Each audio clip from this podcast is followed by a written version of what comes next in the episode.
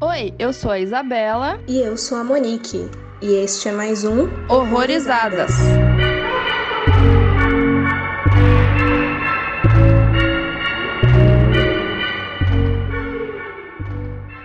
Oi, gente, sejam bem-vindos a mais um episódio aqui no Horrorizadas. Hoje a gente vai falar do filme Absentia, que é um filme de 2011. Não sei se ele é tão desconhecido assim hoje em dia, né? Mas algum tempo atrás ele foi.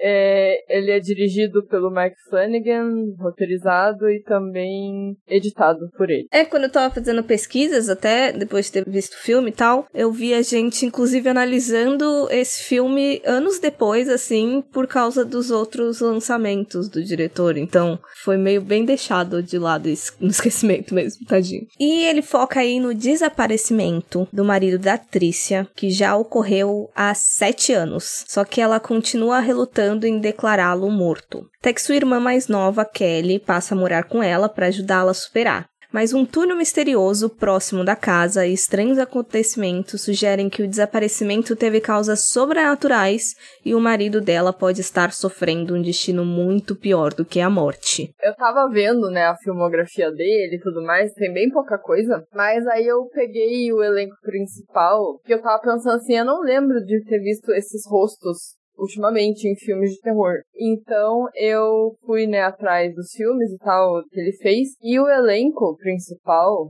que é a Kate Parker, Courtney Bell, o Mor Morgan Peter Brown, o Dave Levine e o Justin Gordon, eles trabalharam com o Mike até 2019. Tem gente que fez três filmes com ele, depois é, tem gente que só trabalhou em um, mas enfim, não participaram de mais nada depois de 2019. Se eu não me engano, a Courtney Bell tá no Doutor Sono. Não sei se é ela ou se é a Kate Parker, acho que é a Kate Parker, não lembro agora. Uma dessas duas tá no Doutor Sono, mas depois desse filme não tem mais ninguém de absente já trabalhando com o Mike Flanagan. Eu achei meio curioso, não sei. Porque, né, ele não parou de fazer filme, né? Que se você for ver a filmografia dele, o cara tem filme seguido um do outro, né?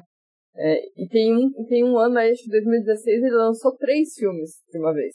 Fez série, enfim, né? É, e aí tem o Doug Jones também, que tá no elenco, que ele é um, uma das pessoas mais conhecidas aí do elenco, né? Porque ele, na época que, que lançou esse filme, ele já era conhecido, né? Pra quem não lembra, pra quem não sabe de nome, ele é o cara aí por trás de várias criaturas fantásticas de filmes de terror. Trabalhou com o Del, com o Del Toro, é, fez personagem no Star Trek. Se eu não me engano, algum MIB também. O cara tá em tudo, só que ele tá sem maquiado, né? Então a gente não vê a cara dele. Então nesse filme eu não reconheci, obviamente, eu não lembrava dele. Tipo, sabia quem era, quem era esse cara e tudo mais. Aí quando eu fui olhar o, o elenco, que eu falei, pera lá, Doug Jones. E falando um pouco, né, de como tudo começou, esse é o primeiro longa dele. Ele meio que teve a ideia baseada num livro infantil chamado Billy Goat's Gruff, porque se tratava de túnel também, né? É um livro infantil que fala sobre três bodes que encontram um troll debaixo de uma ponte. Se não me engano, quem deu esse insight até da, da historinha do, dos bodes foi o irmão dele, que faz um papel também no filme, que é o filho do Doug Jones. Isso. e assim, é, além do, do livrinho, ele tinha ali perto da casa dele um túnel esquisitão que, né, era muito promissor para fazer alguma coisa. Né? Aí ele foi ligando os pontos, viu que tinha coisa boa pra sair dali. E ele também aproveitou nessas situações, por exemplo, a, a namorada dele estava grávida na época, que é uma das atrizes ali do filme, né? A Trisha, que também está grávida no filme. e isso acabou dando um, um up a mais no roteiro, né? O fato dela estar grávida. Eu não sei se essa ideia teria surgido se ela não tivesse grávida, né? Pelo menos essa parte do roteiro. Ah, sim. Pelo que eu vi em alguma entrevista, eles descobriram a, a gravidez pouco antes de começar o roteiro de fato. E daí eles inseriram que ela estava grávida no roteiro.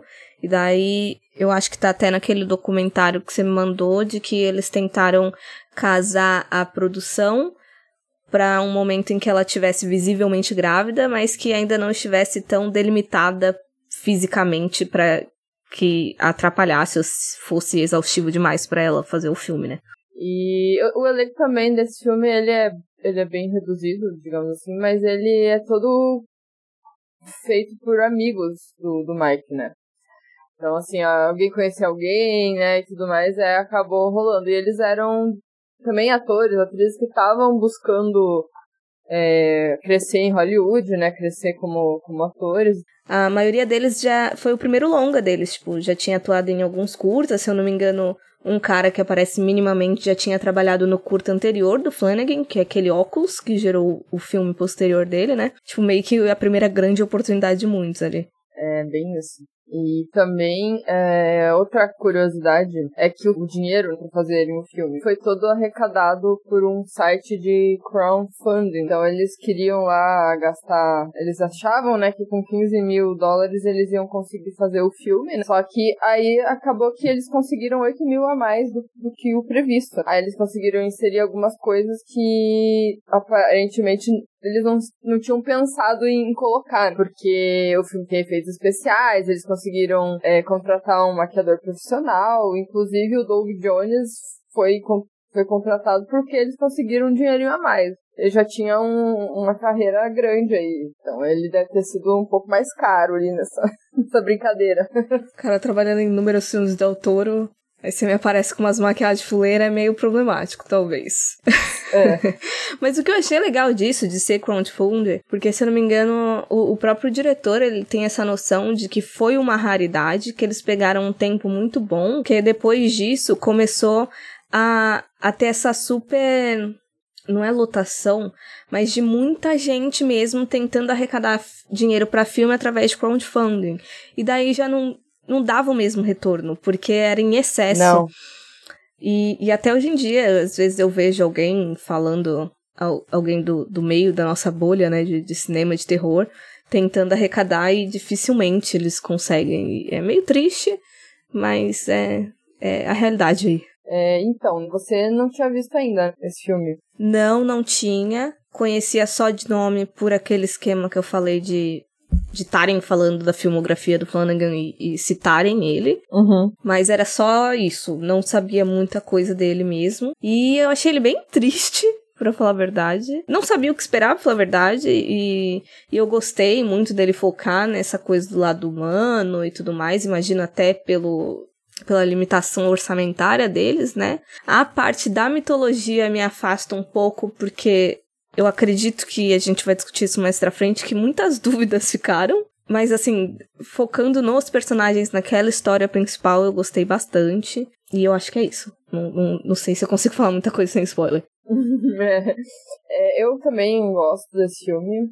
É, eu já tinha visto ele há muito tempo, lá em 2014, eu acho, assisti. E eu tava ali meio que num, começando a ver filme mais independente, então eu, eu meio que estranhei um pouco por ele ter aquela ausência de luz, a câmera um pouco tremida, por conta aí de, de falta mesmo de orçamento, tudo mais, aquela coisa que a gente vê em filmes de terror independente, que eu não estava tão acostumada a ver. Então isso me causou um pouco de estranheza, mas mesmo assim, mesmo eu estando acostumada a ver filme blockbuster de terror, eu gostei muito, assim, de, do resultado final. Uhum. Não achei que a falta de orçamento, né, a precariedade em certas coisas afetou, né? Porque eles fizeram eles conseguiram aproveitar tudo que eles tinham, uhum. eles deram o máximo ali. Pelo documentário ali que, que a gente assistiu, deu pra ver que o filme ele tem um, não sei, é, deu muito certo tudo ali, né? Uhum. Óbvio, tiveram imprevistos ali, né, e tal. Inclusive a cena da, da, da delegacia lá, que eles tiveram que improvisar porque o, o, o diretor de fotografia ele passou mal e acabou que o Mike teve que assumir. É, eu gosto da história da, da, da, da, da parte triste, né, do filme, da, dessa, do fato dele brincar com, com pessoas desaparecidas, né, e o que, que isso pode ocasionar na vida de alguém, ou que você, né, imagine se alguém que você conhece, que você ama, desaparece, uh, o que, que você pensa que aconteceu, né, mil possibilidades. É legal isso, então eu gosto bastante. Uhum. É, as coisas, assim, do baixo orçamento dele que não necessariamente me incomodaram, mas que me chamaram mais atenção foram algumas de efeito especial, mas nada que me incomodasse de fato, é só algo que eu notei, né? E até por ser 2011, tinha um filme na época com mais orçamento que não souberam trabalhar isso também. Então, não condeno o filme por isso. E tem alguns núcleos ali que a atuação eu achei meio precoce, mas por não ser o núcleo principal, não me incomodou tanto. Tipo, como só aparecia de vez em quando tal, eu só relevava também com, com essa ideia bem fixa de é um filme independente, com baixo orçamento e tudo mais, aí relevei tudo. E eu acho que eles, esse filme, eu tava pensando aqui, eu não sei se você assistiu algum, algum filme do Mike Flanagan depois, ou pra comparar, alguma coisa assim, ou você, você só viu esse? Não, eu já tinha assistido assisti óculos, mas faz muito tempo, não consigo lembrar. Hum. Mas parecia, pelo que eu me lembro, é muito melhor nessa questão técnica, digamos. Nossa, eu vendo aqui, acho que eu só não vi aquele Before I Wake. Os de terror, falando dos de terror, né? E não vi o curta óculos, mas de resto, todos os outros trabalhos de terror dele eu assisti. Então eu achei assim que o, o Absentia, ele, ele se distancia bastante do, do resto, assim, porque você, eu, eu não consigo mais ver o Mike Flanagan do Absentia nesses trabalhos novos, sabe? E o, o óculos é o meio termo, eu ainda vejo um pouco. Faz tempo também que eu vi, eu até deveria se reassistir, né, pra, deveria ter reassistido pra, pra formar um pouco melhor essa opinião, mas eu acho que o óculos ele ainda tá mais próximo. Porque ele ainda trabalha com aquele terror silencioso do Absentia, sabe? Ele não apela pra jumpscare. Embora o também o Residência Rio ele tenha jumpscare, mas é um jumpscare também que não, não tem um barulhão, assim, aquela coisa toda, sabe? Uhum. O que a sensação que eu tenho, mas eu não, não vi tanta coisa. Realmente eu acho que eu só assisti óculos e aquele do aquela adaptação do o jogo perigoso, é isso? Aham. Uhum. Eu só assisti esses dois. O que eu noto pelo mais pelo que me falam do que eu assisti de fato é que é muito focada em drama familiar mesmo, né? Tipo, é mais uma constante temática do que de execução, digamos. Sim, sim. É, pode, pode ser que sim, mas é que ele também tem muita adapta adaptação, né? Então eu não sei dizer também. É, o Rush eu não sei se é adaptação de alguma coisa, mas eu não lembro se ele envolve drama familiar. Ele, eu sei que é um home invasion. É, eu acho que não. Não, né? Se não me engano, é só a mina também, solo na casa, não tenho certeza. Então talvez é isso, então talvez a essência dele eh, anterior, né, do começo seja mais esse do drama familiar, porque o óculos também envolve isso. É, irmãos e tal, irmãos também, né, porque nesse também focado nas irmãs. Exatamente. Aviso: este podcast contém spoilers. Recomendamos que você assista ao filme antes de ouvi-lo. Então, né, eu já tinha comentado, eu gosto da temática de pessoas desaparecidas, porque você começa aí a teorizar né, por que, que a pessoa desapareceu, o que, que aconteceu com ela. É, a gente que acompanha casos é, de pessoas que desapareceram, eu que gosto bastante de casos não resolvidos, né, uhum. né? E daí você vai. abre mil possibilidades. É, esse filme tem isso, né? Tanto é que ela tem uma hora que as irmãs começam a conversar sobre isso, né? E a Kelly até pergunta pra Trisha que, que você acha que aconteceu com ele? Aí ela começa a falar um monte de coisa, tipo, ah, amnésia, e aí ele começou outra vida, ele é um agente uhum. secreto, uhum. e às vezes ele vem me visitar e, pra ver se eu tô bem, alienígenas, é, enfim, abdução, é, várias coisas, né, ela fala. Uhum.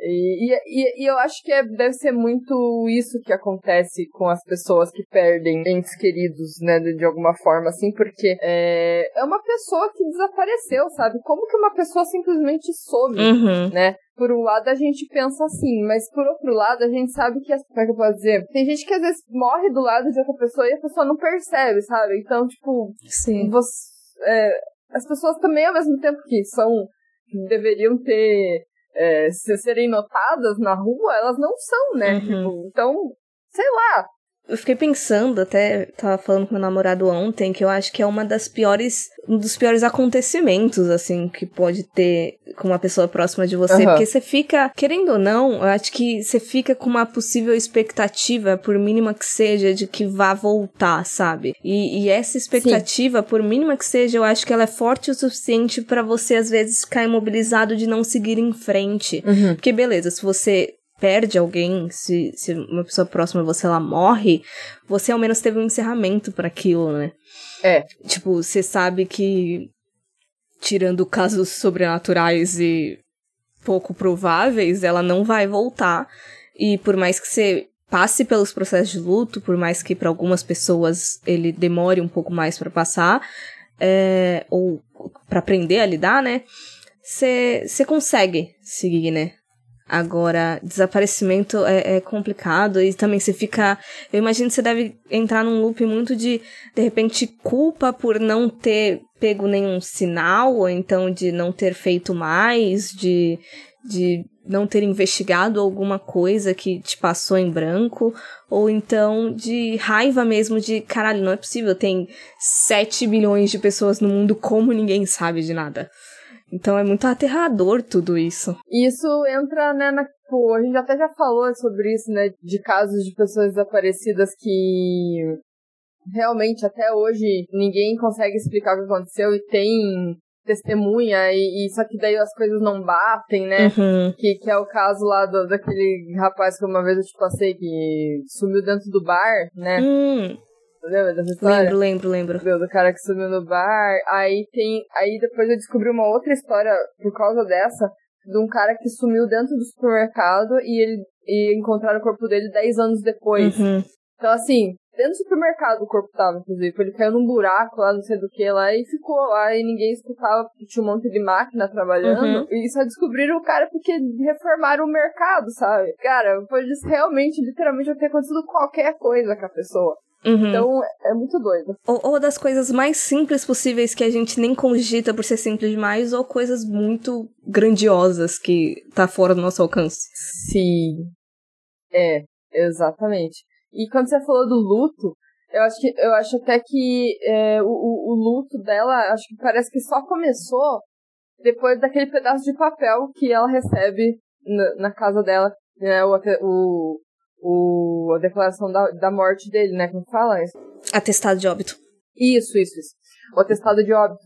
Que é só um pedaço de papel, né? É, não mudou nada ali, tipo, o que estava acontecendo, mas parece que aquilo ali é a comprovação, né? Agora que eu declarei que ele tá morto, eu posso continuar. Só que ao mesmo tempo ela já estava aos poucos continuando a vida porque ela estava esperando um filho de um outro homem e estava ali num relacionamento bem discreto, eu diria, né? Porque demorou um pouco ali pra gente entender o que estava acontecendo. Não, não tipo, demorou, mas assim, eles não estavam não, não forçando nada, sabe? Uhum.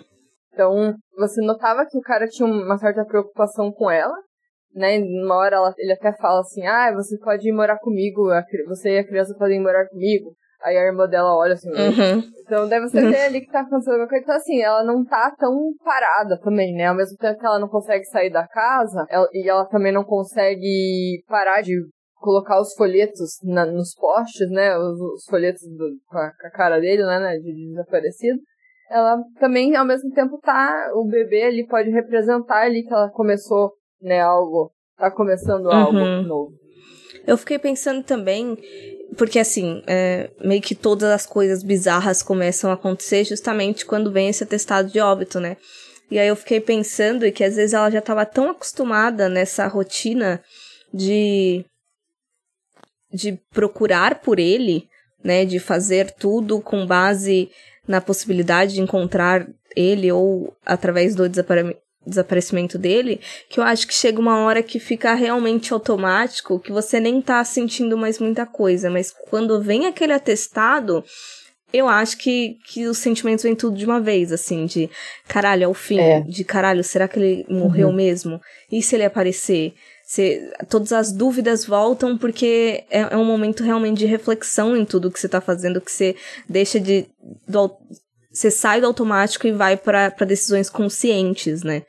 E aí, quando dá ruim. É, e, e, foi assim, uma escolha dela declarar ele morto, então ao mesmo tempo parece que ela tá matando ele, né? É. Eu acho que era meio que uma necessidade até financeira. Sim. E uma necessidade de, de comprovação, assim, de que às vezes assim de, de ter uma é. de que o mundo aceita aceite que você siga em frente, sabe? Se se a legislação tá te dando um resguardo que você pode depois de cinco, sete anos declarar uma pessoa desaparecida como morta, eu acho que isso te uhum. ajuda assim de é realmente não sei se tem mais muito para onde ir. Uhum. Sim, é bem isso. E quando, você, quando a gente falou, né, de, de, as coisas começaram a dar merda quando ela. Começou a ficar estranho quando ela recebe, né, o, da, é, recebe o certificado, o atestado de óbito.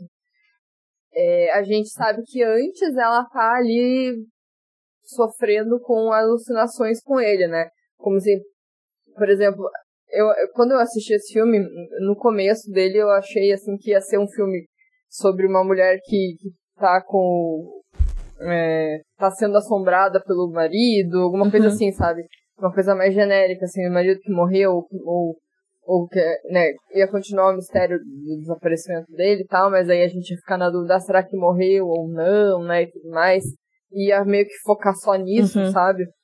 Então, é, eu gostei que ele dá essa reviravolta, né? Ela tem ali as alucinações, que, que a gente entende que ela tá, é um conflito dela ali, né, com ele em, em, em, em tentar seguir em frente e ele meio que não deixar, uhum. né, ela fala com o psicólogo sobre ele estar bravo que ela tá assinando um, um um documento para finalmente conseguir seguir em frente e tudo mais, né? Então eu, isso é interessante, só que a gente descobre que não é mais isso, né?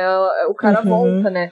misteriosamente ele volta. E isso foi um, um choque para mim, porque eu não tava esperando. Meu. Porque o, o, o, a ideia, né, do, do filme é ela ter as alucinações, então quando ela sai de casa e vê ele na rua, é, você pensa, é outra alucinação. E faz todo sentido ela ter aquela alucinação naquele momento que ela tá saindo com outro cara, né?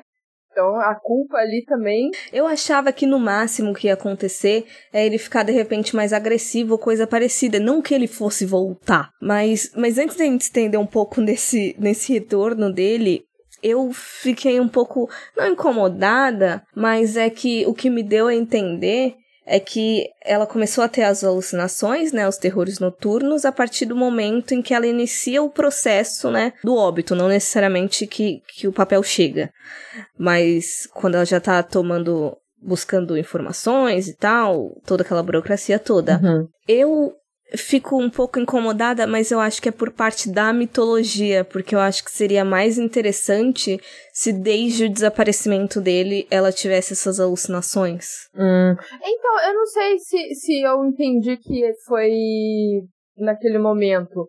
Eu não sei se, se dá a entender muito isso. Eu acho que dá por causa do psicólogo, porque parece que ela vem trazer um problema novo. Ah, entendi. É. Uhum. Entendi. Tipo, não parece que era algo que eles já estavam trabalhando no terror no turno dela. Tipo, parece que é a primeira vez que ela fala sobre isso. Uhum, é. Uhum, realmente.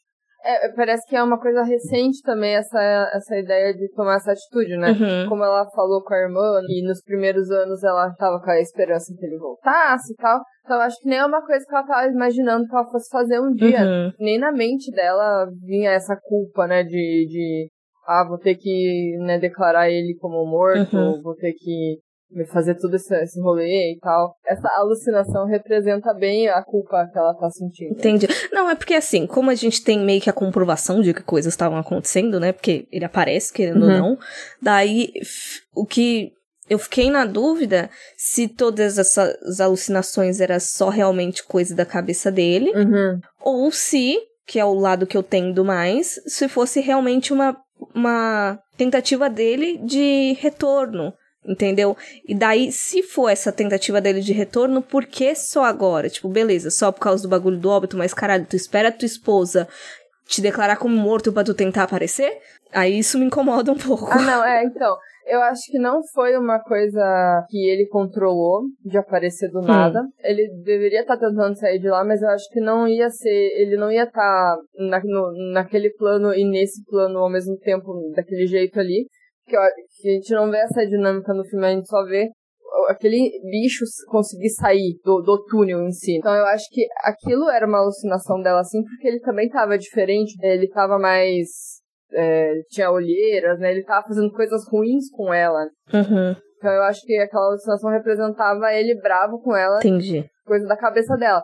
Então o que, o que eu acho que aconteceu foi quando a irmã começa a entrar naquele túnel e começa a interagir ali com, com o que tá acontecendo dela, dela pega os relógios antigos e, tipo, devolve lá e tal. E, tipo, eu acho que isso meio que ativou ali o, alguma coisa ali dentro.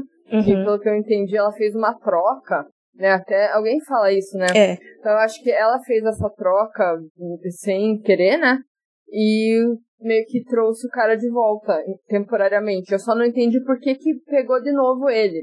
Ou se ele achou uma brecha para conseguir fugir. Uhum. O que me confunde um pouco nesse filme é, a, é por que, que o bicho pegou ele de novo, sabe? É então, que eu falei do lado do começo, que é a parte mitológica que me afasta mais do filme, que eu tento criar alguma coisinha fechadinha, casadinha, Uhum. e não rola. Que nem tem toda essa questão de simbologias de associações com a história dos bode lá, né? Qual que era a moral dessa história? Que era que se o troll ele não fosse tão ganancioso, ele conseguiria pegar as três pessoas. Uhum. O- as três pessoas não, os três bodinhos, né? E daí, nesse filme, a gente tem, querendo ou não, o, o troll, assim, a semelhança, né, do troll, a- entidade do túnel, pegando três pessoas, de fato. Sim. E daí, eu não sei se foi tipo. Meio que uma releitura de o que, que aconteceria se o bicho pegasse todo mundo. Tipo, eu não consegui fazer a conexão da historinha com, a, com o filme, sabe? Uhum. Direito. E aí me incomoda um pouco. É, não, pois é. Essa parte meio que me perde também. Mas, é, e também, o que, outra coisa que me deixa um pouco confusa é por que que aquele cara, né, o, o, o que estava desaparecido há muito tempo, que é interpretado pelo Doug Jones, ele acaba conseguindo sair. Uhum. Eu não sei, ele, ele meio que volta e depois aparece morto. Também eu, eu fiquei um pouco confusa com isso, porque assim, a gente descobre que ele tá desaparecido há muito tempo, e o filho dele já entendeu o que tá acontecendo ali no túnel. Ele entende que o pai sumiu nesse túnel mesmo, né, indo trabalhar, Uhum. né, ele consegue captar isso, mas é, a gente também descobre que é, vários animais da vizinhança estão sumindo, e dá a entender que o garoto lá tá fazendo, tá tentando uma troca com o, bichão, né? Tá tentando pegar o, o animal, né, do, o cachorro ali, enfim, qualquer bicho do- dos vizinhos e tentar trocar pelo pai dele. E parece que em algum momento aquilo dá certo, porque o cara sai, mas é, ele meio que some depois de novo e aparece morto. Então isso ficou bem meio aleatório, assim, sabe? Não consegui também. É, então, todas essas coisas de troca, pra mim, tipo, que nem o lance das pulseiras. O, dos cachorros eu entendi, não que eu entendi, mas eu justifiquei um pouco mais, porque até quando encontram lá o marido da Trish, é, o Daniel, né? O Uhum. nome dele, se não me engano. Uhum. Quando encontram, fazem exames deles, falam que viram um monte de resquícios de animal morto no estômago dele, né? É. Que me deu a entender que as pessoas do túnel estavam sem- se alimentando desses animais e o garoto descobriu e estava tentando só manter o pai dele vivo. Ah, Mas ser. realmente não consigo entender o porquê realmente de do cara aparecer só pra menina, depois aparecer e morrer. O da menina, pra falar a verdade, eu tava justificando como se ela já fosse uma pessoa que tivesse meio perdida, porque o que o que eu entendi, mais ou menos, é que eram umas pessoas que estavam em processo de depressão ou coisa parecida que estavam sendo pegas por esse monstro, né? Hum. que estavam indo pro túnel. Mais pelo, pelo Daniel do que necessariamente pelo outro cara, que a gente não tem muito contexto dele. Daí eu Uhum. achei que a menina tava conseguindo ver porque ela já tava meio, tava meio mais pra lá do que pra cá. Só que aí Hum. depois ele aparecer morto também, tipo, tu- tudo isso. É, é isso que eu falo, eu não consigo casar e, e arranjar uma história fechadinha pra tudo, porque uma coisa invalida a outra, Uhum. É um praticamente. problema. Mas daí o que dá também ah, pra gente tentar explorar mais é, é uma camada que também pode não ir pro sobrenatural, né? Que a Trisha fala, inclusive, com a, com a irmã dela, com a Kelly, né? Porque a Kelly tá tentando juntar todas as, todas as peças ali do quebra-cabeça, porque ela consegue. Ela, ela achou um padrão ali que o túnel, é, ele antes não era um túnel, era outra coisa, e as pessoas estavam sumindo já fazia muito tempo é, e tudo mais. Uhum. E a irmã dela fala assim, não, mas é, você tá criando o padrão, você tá vendo coisa é, pra tentar justificar o que tá acontecendo e tudo mais. E realmente, eu acho que isso é o que a gente falou no, no começo, né? O sobrenatural, ele pode ser uma maneira da gente interpretar algo que é difícil da gente aceitar. Uhum. Meu marido desapareceu. Não, ele às vezes fugiu, lá, não sei, sabe? Uhum. Enfim, então, e, e isso, e esse, esse filme faz isso em determinados momentos, porque tem uma hora que o- os policiais estão conversando, começa a criar teoria, né, de como, por que que as mulheres desapareceram, e, ele- e eles falam, ah, a Trisha foi acampar e não voltou mais, a, a Kelly acabou é, viajando de novo, porque ela vivia fazendo isso, ou se perdeu de novo pras drogas e foi embora. Sei lá, não sei, sabe? Eles começam a ir pra esse lado. E a, e a uhum. própria Trisha, ela fala uma hora também. As duas começam a brigar uma hora e a Kelly joga na cara dela. Então, se, se não foi verdade o que aconteceu comigo, se eu realmente estava drogada na hora que ele sumiu, o que impede dele ter visto você beijando o detetive e fugido de novo, sabe? Então, assim, elas vão, elas voltam pra realidade um pouco, né? Tipo, pro, pras histórias mais plausíveis. Então, isso também é uhum. legal, que a gente consegue também analisar por um contexto mais pé no chão, digamos assim, né? Sim, sim. Eu, eu gosto dessas, como é que eu vou dizer, metáfora, uhum. mas para mim o filme não que o filme bateu, mas eu fui muito mais pro lado do, do sobrenatural mesmo. Uhum. Eu acho que o, que o filme deu abertura para isso pra gente tentar justificar o que aconteceu através de realmente da, da entidade do túnel. Mas realmente eu acho que essa é uma parte que eles fazem bem. Casar essa, esse mix de, de realidade e de sobrenatural, dessas metáforas de, de um, sei lá, de um bicho papão quando você tá passando por dificuldades psicológicas, emocionais e tudo mais. Então, eu acho que essa é a parte que eu mais gosto do filme. Uhum. Perceber que eu consigo justificar tanto de um lado quanto do outro, sabe? Por mais que a mitologia ela não me convença 100%, que eu, que eu acho que poderia ser melhor trabalhada. Sim. E falando assim da mitologia, eu gostei que, é, por, obviamente por conta do orçamento baixo, eles não mostraram muito como era o bicho, né? Uhum. É, eu, é, tem um pôster, que eu não sei se é um pôster oficial, que mostra que parece tipo uma aranha, parece mais aquela, aquele bicho do Alien, sabe? Que, que pula na sua uhum. cara. Então tem um pôster que mostra um, um pouco assim melhor, mas só sombras também, você tem uma noção só do que é. Então eu gostei disso também, porque brinca o filme brinca muito com o escuro, não sei se propositalmente, mas né, de novo por conta da, da falta de orçamento, mas querendo ou não é um ponto positivo. Então ele vai brincar com o desconhecido, ele vai pegar um túnel que, tipo, querendo ou não, se você nunca entrou num túnel, você não sabe o que tem do outro lado, né? Então isso também é uma maneira de você brincar com algo que você não conhece aquela hora que a Trisha é pega, né? Ela olha pro nada, assim, né? Ela olha pro lugar escuro e você fica pensando, caralho, o que que vai aparecer aí, né? Você fica tenso, assim, sabe? Então, isso é muito legal nesse filme. A, a falta de luz foi muito bem usada. no, no, documentário, inclusive, eles falam, né, que, que o túnel, é, ele não, não usaram nenhum tipo de luz para ajudar ali na filmagem dentro do túnel. Uhum. É, eles só usaram o que tinha ali mesmo, né? Independente do horário que eles filmassem, eles iam usar só o que tinha mesmo, estava disponível ali no túnel mesmo. Então eu achei isso muito legal também. Uhum.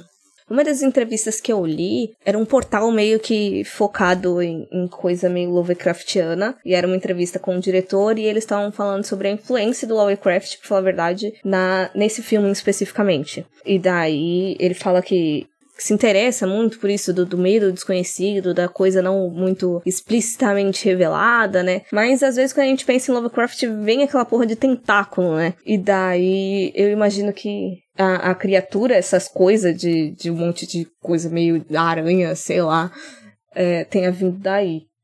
Eu não lembro se era exatamente isso que eu ia falar, mas foi isso que eu lembrei de falar agora.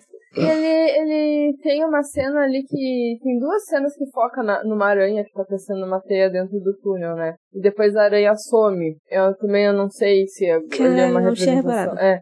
Não sei se aquilo é uma representação também, tipo, se a aranha sumiu, por que, que ela sumiu, por que, que ela tava aparecendo e depois não tava mais, enfim, mas apareceu uma aranha lá crescendo uma teia. Não reparei, que coisa. E é legal também que esses filmes que usam, né, locação verdadeira, né?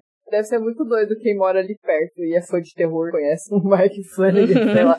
Eu não sei se esse lugar virou ponto turístico a ponto, né, de ficarem indo pessoas lá, não sei. Mas, cara, se eu um dia for pra Los Angeles, eu vou querer ir ali com certeza. um lugar total aleatório, assim, mas eu vou querer ir lá. Ficar fazendo vídeo correndo de um lado pro outro dentro do túnel. É, tipo, olha, eu tô dentro do túnel. então eu acho, eu adoro filme que, que usa um lugar verdadeiro, uhum. né, um cenário. Não, eu ficaria muito bolada, honestamente bolada, se o cara tirou a porra da ideia, basicamente, de um túnel perto da casa dele e não usasse esse mesmo túnel. É, não, com certeza, né? Nesse filme não faria nem sentido né? É, mas às vezes melhorar o túnel, né? Porque o túnel uhum. não é tudo aquilo. Daí vamos pôr um chroma key pra deixar ele melhorado, maior, sei lá.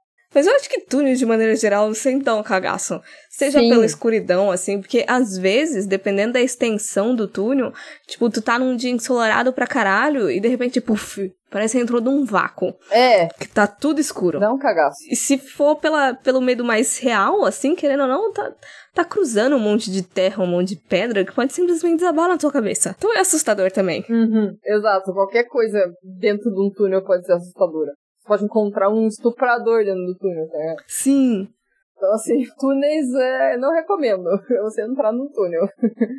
é, uma outra coisa que também é um, um sinal de que estava acontecendo ali uma troca é no finalzinho, né? Que ela resolve. A, a Kelly tá, tá desesperada, né? Porque a irmã também sumiu e só sobrou ela. E ela quer fazer uma troca ali, ela dá a entender que ela quer ficar no lugar da irmã. Parece que a Kelly meio que não tem nada, assim, né? Tá meio, sei lá. Uhum. É, não tem pra onde ir, assim, né? Não tem. Meio que perdeu o chão ali. Acho que a irmã era tudo que ela tinha, né? Não tem um contexto muito grande de família ali, né? Não lembro muito de, de falarem da mãe delas, do pai delas, não lembro. Acho que só tem uma cena só. Eu não lembro, é. Então eu não foquei muito no contexto delas antes, assim, tipo, eu, eu entendi que a, a Kelly tinha problema com drogas, já até vou falar sobre isso.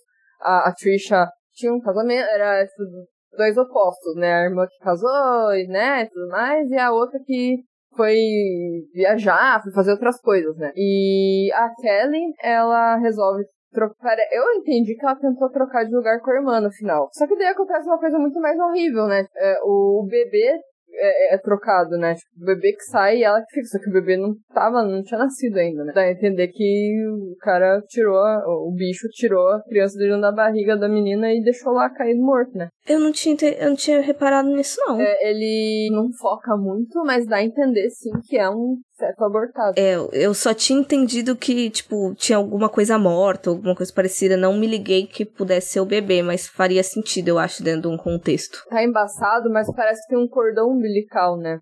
Então hum. eu, eu achei que fosse o bebê, porque faz sentido, né? Se ela quiser fazer, que ela quer fazer uma troca, é um por um, né? E ela tava grávida, então não teria, ela ele estaria trocando duas pessoas. Uhum. Então, assim, é, isso eu achei muito doido, que realmente eu acho que ninguém estava esperando por isso. ninguém estava uhum. esperando por esse detalhe, né? Então eu achei muito legal esse, esse, essa sacada desse final, né? Uhum. Só que o problema nisso aí é que depois dessa parte aparece lá o delegado encontrando, né, a, os documentos que a Kelly deixou separado, com todas as provas das pessoas que desapareceram, e não tem nada falando sobre esse bebê que tava lá, né? Uhum. Esse, inclusive, é uma das coisas que eu acho que pessoas deveriam evitar em filmes meio sobrenaturais. Você colocar a porra da investigação policial no meio vai ter uma hora que vai quebrar alguma coisa de tipo, e daí? E os caras estavam investigando, eles não encontraram, eles não foram no túnel e não viram nada de estranho. Eles quiseram envolver a polícia, né, por motivos de pessoas desaparecidas, né? Era uma coisa que deve, tem que, tem que ter. Uhum. É, eu não sei até que ponto envolver é, o detetive com a garota é, foi algo muito inteligente, porque daí ia, querendo ou não, aparecer mais ele, né, e tal. Eu achei necessário ter, né, a polícia. Só que, bem como você falou, são muitas coisas para serem investigadas e, e, como eles mesmos falaram, eles não tinham muito dinheiro para focar na, na, parte policial, né? Porque eles tinham uhum. pouco orçamento para pra delegacia, eles tinham que filmar tudo num dia lá, né, no, no cenário lá, enfim. Eu acho que foi mais falta de orçamento mesmo. Eu consigo justificar muitas coisas nesse filme por falta de, por falta de orçamento. Sim. Não, não, nesse caso, nesse filme, eu não acho que a parte da investigação policial foi inútil, até pela, sei lá, proposta dele mesmo. É, é mais que eu sinto que quando colocam, você tem que ter muito cuidado com o que você vai deixar aberto e o uhum. que, que não, sabe? Porque se você quer trazer essa, esse lapso de realidade, de lógica, né? De, de investigação real, você tem que ter um certo compromisso no que você vai fazer, né? Então, é, é, é muito fácil para mim de pecar quando se envolve isso. É, e outra coisa sobre a polícia, que no documentário eles falam que o policial, que não é o Mallory, o outro, também é dependente químico. Já, já tá limpo há muito tempo, enfim e conseguiu se, se identificar na, na Kelly, né, que, que é uma pessoa que também tá, com, tá na luta ali, né, contra as drogas. E isso não ficou muito claro para mim, eu não consegui, tipo, entender isso nele, sabe? Que ele é um cara que também já se envolveu com. Eu também não. Só consegui entender isso por conta do, do, do ator falando isso na, no documentário, né? E esse negócio das drogas Uhum. da Kelly, eu achei que foi. que não foi algo pra gente se confundir no filme, tipo, ai, ela tá drogada e é, tudo que aconteceu é mentira. Sim. Eu acho que foi mais uma ferramenta pra investigação da polícia mesmo não ir tanto a fundo, assim, sabe? Tipo, eles descredibilizaram ela na hora ali por conta do histórico dela. Sim. E, inclusive, essa recaída dela pra mim ficou meio confusa, porque assim, eu achei que na primeira vez que ela usou na casa da irmã dela tinha sido maconha. Tipo, aparece ela bebendo água e colocando colírio, parece muito coisa associada a- ao efeito da maconha, entendeu? Sim.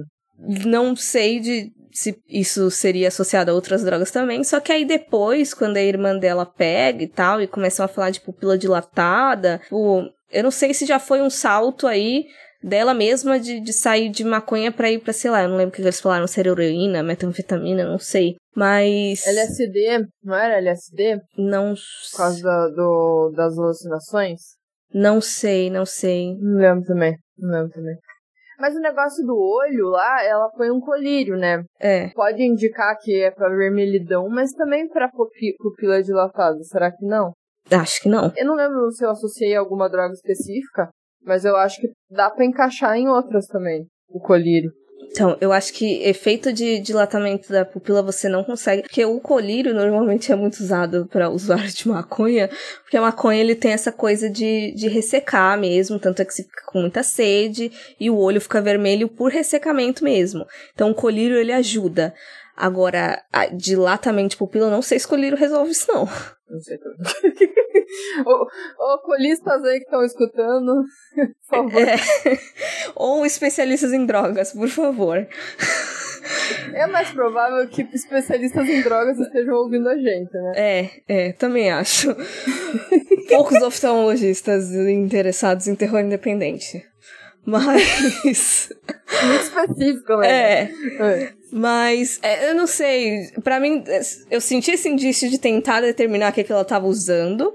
E de de repente, assim, se fosse maconha que ela tivesse usando do período todo que ela tivesse na casa da irmã dela, eu não sei se ver um bichão e seu, seu cunhado sendo levado por um monte de tentáculo seria uma alucinação comum de maconha, assim. Tipo, as alucinações Sim, não são tão sim. É. fortes. Não, é, de maconha acho que não, realmente. Aí, é, é, talvez, assim, pra mim seria mais um indício de que realmente estão descredibilizando ela à toa, de que a gente sabe que o que aconteceu não foi efeito de droga, sabe? Porque era só maconha.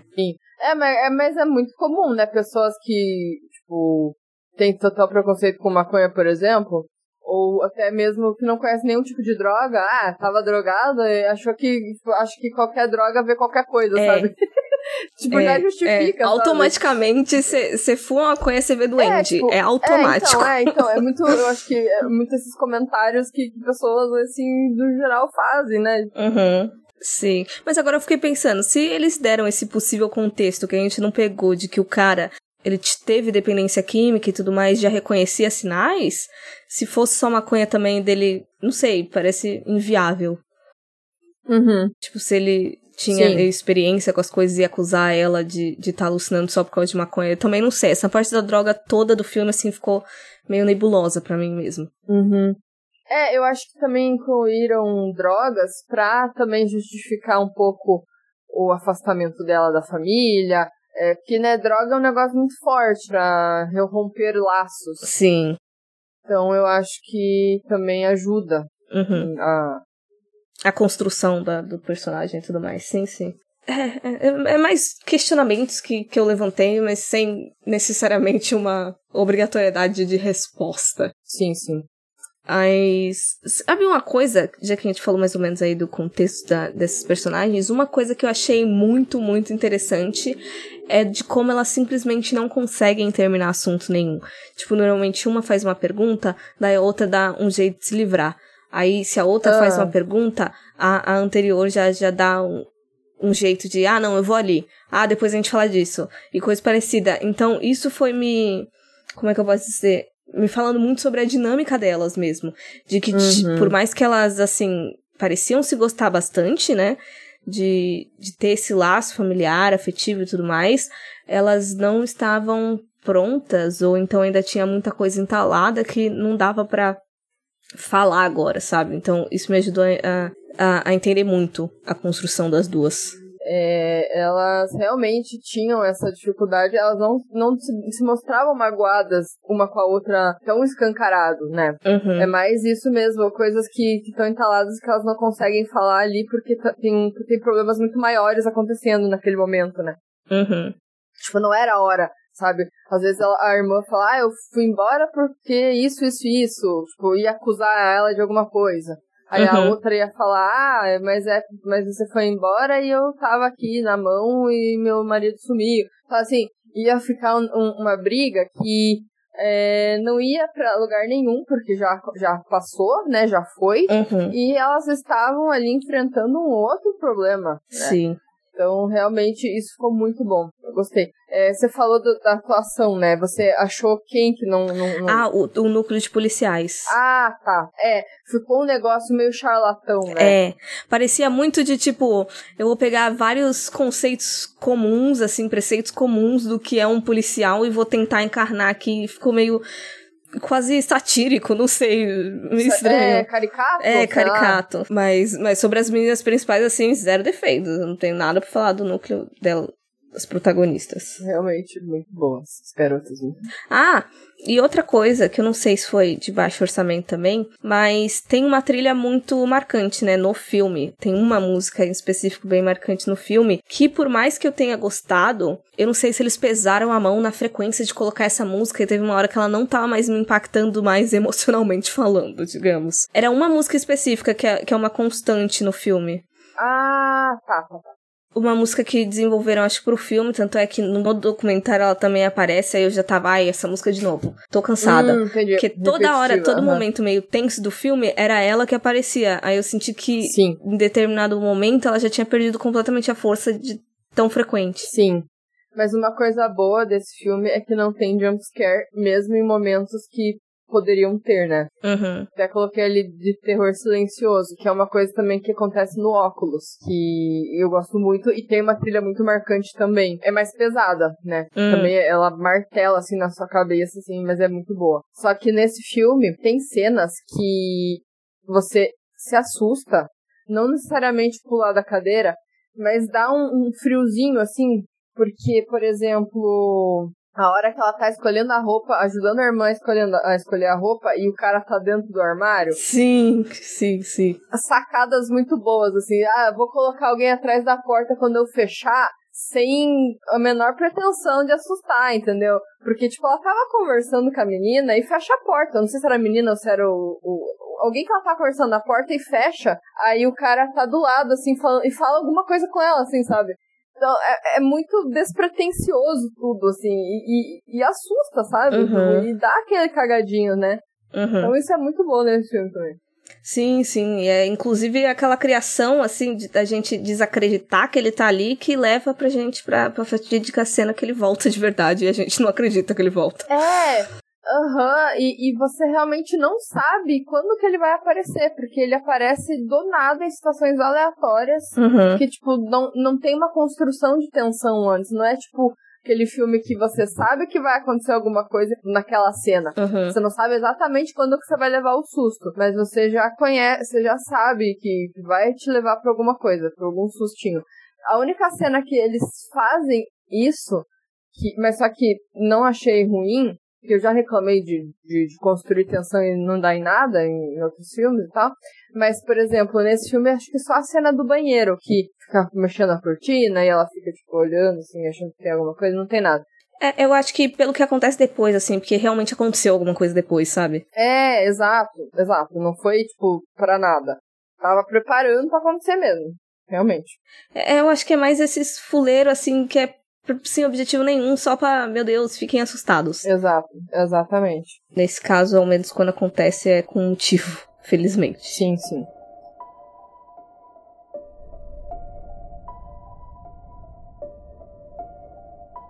It's normal. Well, fuck normal then, I guess. These, let's call them lucid dreams that you're having. They started about the time you decided to declare him dead in absentia.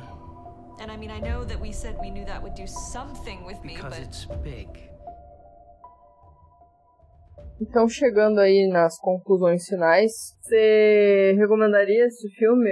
Então, eu, eu acho ele um filme interessante. Pra quem gosta de Mike, Mike Flanagan, eu acho que é sempre interessante a gente ver trabalhos prévios aí.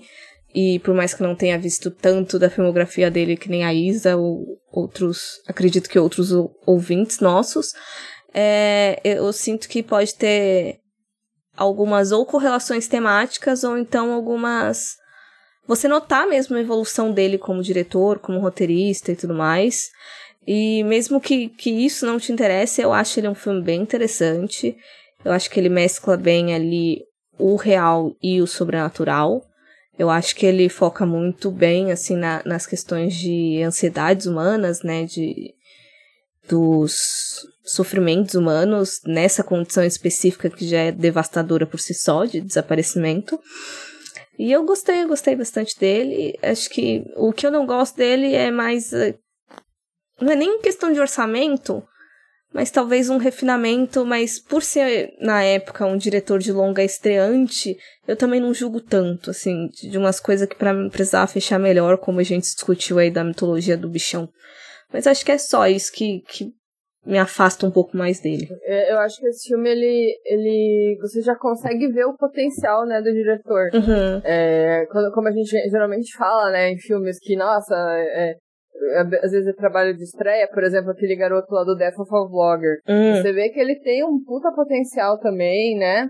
É, então eu acho que esse tipo de filme que a gente visualiza ali que o cara, se tiver a oportunidade, vai ser foda, assim, vai, vai, vai conseguir trabalhar com terror. Uhum. E eu acho que esse filme, pra ele, tem um significado muito importante, não só por ser o primeiro, mas por, por tudo que, que ocasionou acarretou pro futuro dele, por, ter, por, por ele ter feito com amigos, né, com pessoas próximas, Uhum. é, enfim, tudo deu certo ali, né, naquele período. Ele, ele tava num período que tava dando tudo errado, ele tentando vender roteiro e não tava conseguindo. Daí ele teve essa ideia e desenvolveu e, e acabou dando certo. Uhum. Então ele tem um significado muito legal pra ele, muito importante e é realmente um filme interessante de, de, de assistir pra ver o início da carreira dele, pra não descredibilizar tanto diretores iniciantes, né? Então é, eu recomendo também esse filme, acho que vale a pena. E que assim, por mais que esse filme ele não seja mais tão falado hoje em dia, pelo que eu vi assim de algumas entrevistas da época, ele deu bastante rebuliço em festival, e eu não acho que, que Mike Flanagan seria o que ele é hoje se não fosse sucesso de Absentia na época, sabe? Que aí, como a gente falou depois, eu não sei se foi logo seguido. Não, aí veio o óculos, né? Eu acredito que ele tenha conseguido financiamento por causa disso. E daí depois, em 2016, ele já tava lançando três filmes no ano. Então, tipo, É, exato. Assim, aquele ato entre o óculos e o, sei lá, o primeiro que ele lançou em 2016, que são três anos, né? Então teve ali um pequeno hiato pra conseguir trabalhar nesses três filmes que, que iam vir em 2016. E realmente, o homem não parou mais, né? uhum. Tanto é que ele vai estrear uma nova série na Netflix também. Né, que daí já, já é um, um trabalho futuro dele, que é uma série chamada The Midnight Club. E essa série, ela conta a história de um grupo de adolescentes com doenças terminais que vivem em um hospital. E todas as noites à meia-noite, eles se reúnem para contar histórias sobrenaturais. E um dia eles fazem uma promessa de que o primeiro deles a sucumbir será o responsável por abrir a comunicação com o além. Nossa, vai dar super certo isso aí, essa ideia deles, hein? E isso acontece. E aí os eventos sobrenaturais que seguem são assustadores. Uau. e, pra, e pra quem é, gosta de Fred Krueger, é, a gente vai rever aí a, a Heather Legend Camp, que é a, a Nancy do Hora do Pesadelo. Vamos revê-la. Hum, então, tem duas perguntas, pela verdade. Ele não ia fazer uma série sobre aquele conto do, do Paul, do. É, A Queda da Casa Usher? Eu não sei, eu só achei essa, essa, esse próximo trabalho de, de filme, de, de série. Eu não sei se esse é o mais recente, que já tenha mais informação, né? Não sei. Uhum. Não, e outra coisa que eu tava no Letterboxd aqui na página dele, e aí apareceu, eu não sei se é um filme ou uma série, mas The Season of Passage, que aparentemente é mais uma adaptação e eu tô tentando abrir coisas no meu celular para falar mais sobre, mas meu celular tá travando e eu não vou conseguir falar nada. Entendi. Tipo, ele simplesmente não abre. Eu procurei no Google e qualquer link que eu aperto não abre. Fica aí essas possíveis trabalhos do Mike Flanagan. É, assim, eu não consegui achar um filme necessariamente de, de túnel que envolvesse um outro um mundo paralelo ou enfim né alguma coisa que mexesse com ficção científica necessariamente. É, mas eu lembrei de um filme que é um documentário australiano que se chama O Túnel que ele é de 2011, ele, ele mescla found footage e o documentário, e ele fala aí sobre é, uns repórteres que vão investigar um túnel interditado pelo governo. Eles não sabem muito bem o porquê que isso aconteceu, né? Era um lugar turístico e depois foi interditado. Aí eles querem saber o que aconteceu. Uhum. E esse filme também me lembrou muito o segmento do VHS 94 do Ratman, né? Porque o filme envolve os moradores de rua também, é, que moram lá nesse túnel, enfim. Uhum. E no Ratman também tem isso. Uhum. Eu fiquei, caralho, qual, qual foi, né, a, a inspiração pro Ratman, talvez? eu vou indicar. Eu também não consegui achar cagado cuspido, a, a mesma coisa, né? Cuspido e Uhum. escarrado. Cuspido e escarrado. Eu não sei qual é o bagulho certo. é, Mas é, ele vai envolver algumas temáticas bem similares, algumas partes do desenvolvimento, mas eu não quero falar o quê, porque eu sinto que vai estragar o filme. Caso Uhum. alguém aí se interesse em assistir.